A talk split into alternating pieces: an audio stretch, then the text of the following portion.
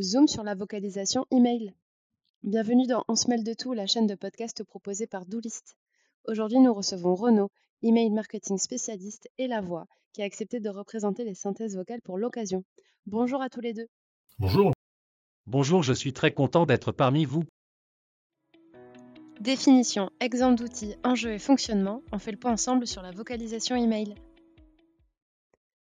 Commencer, Renaud, est-ce que tu peux nous expliquer qu'est-ce que la vocalisation email? Bien sûr. Euh, c'est vrai qu'on en entend parler sans réellement aller dans le détail.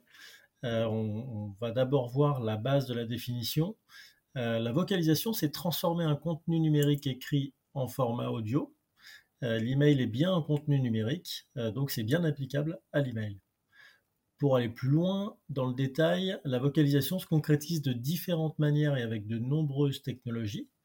Euh, d'abord les technologies d'assistance, telles que les lecteurs d'écran ou d'email. Pour en citer quelques-uns, on va avoir VoiceOver d'Apple ou NVDA.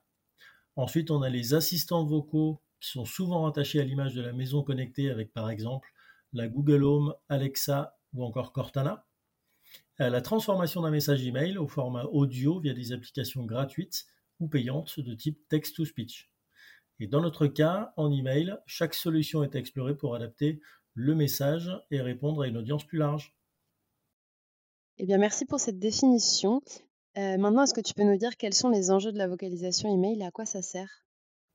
Oui, euh, il y a de nombreux enjeux car la vocalisation est intimement liée à l'innovation technologique et à l'accessibilité numérique euh, pour rendre un email inclusif accessible. Pour rappel, l'accessibilité numérique permet aux personnes en situation de handicap d'accéder aux contenus et services digitaux. Donc il existe un certain nombre de règles à respecter pour produire des contenus accessibles. N'hésitez pas à écouter un précédent podcast qui traite de l'accessibilité numérique afin d'en comprendre tous les principes et enjeux. La vocalisation, euh, pour revenir à ce sujet, répondra à des obligations légales, mais pas seulement. Elle répondra surtout aux attentes de certaines cibles qui sont touchées par un handicap ou des troubles cognitifs tels que l'illettrisme, l'analphabétisme, la dyslexie. Elle répondra également à des évolutions techniques et technologiques. Et enfin, elle répondra à une amélioration de l'image de marque des entreprises. Et en plus de l'inclusion, et par sa forte capacité à pouvoir être lié à une autre activité, le monde de l'audio a explosé.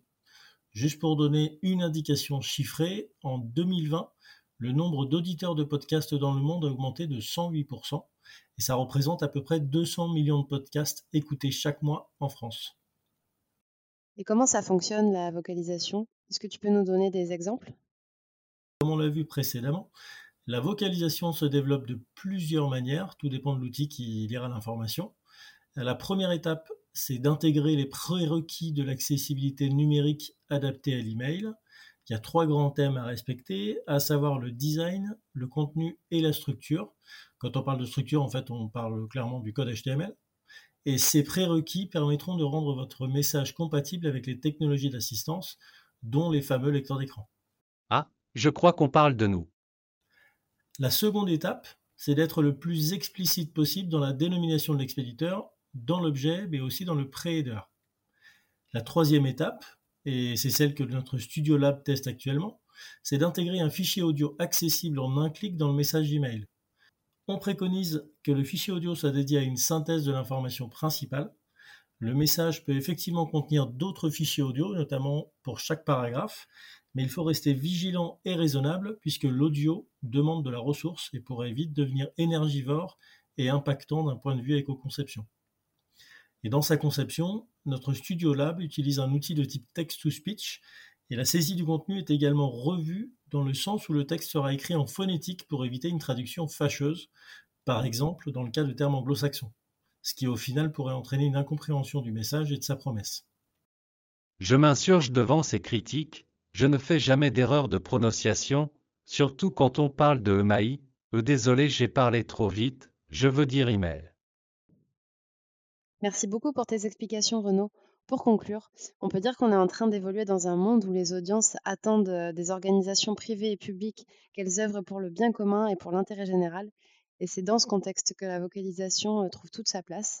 Donc il y a encore beaucoup de chemin à faire, des ajustements à apporter, mais la vocalisation est déjà présente dans notre environnement, qu'il s'agisse euh, d'écrire un SMS en vocal ou de la vocalisation du clavier ou bien même de la recherche Google.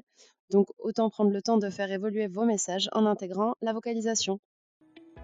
Pour plus d'informations sur ce sujet, rendez-vous sur notre blog doulist.com. Vous avez des questions? N'hésitez pas à nous les adresser sur marketing@doulis.com. Promis, on vous répond.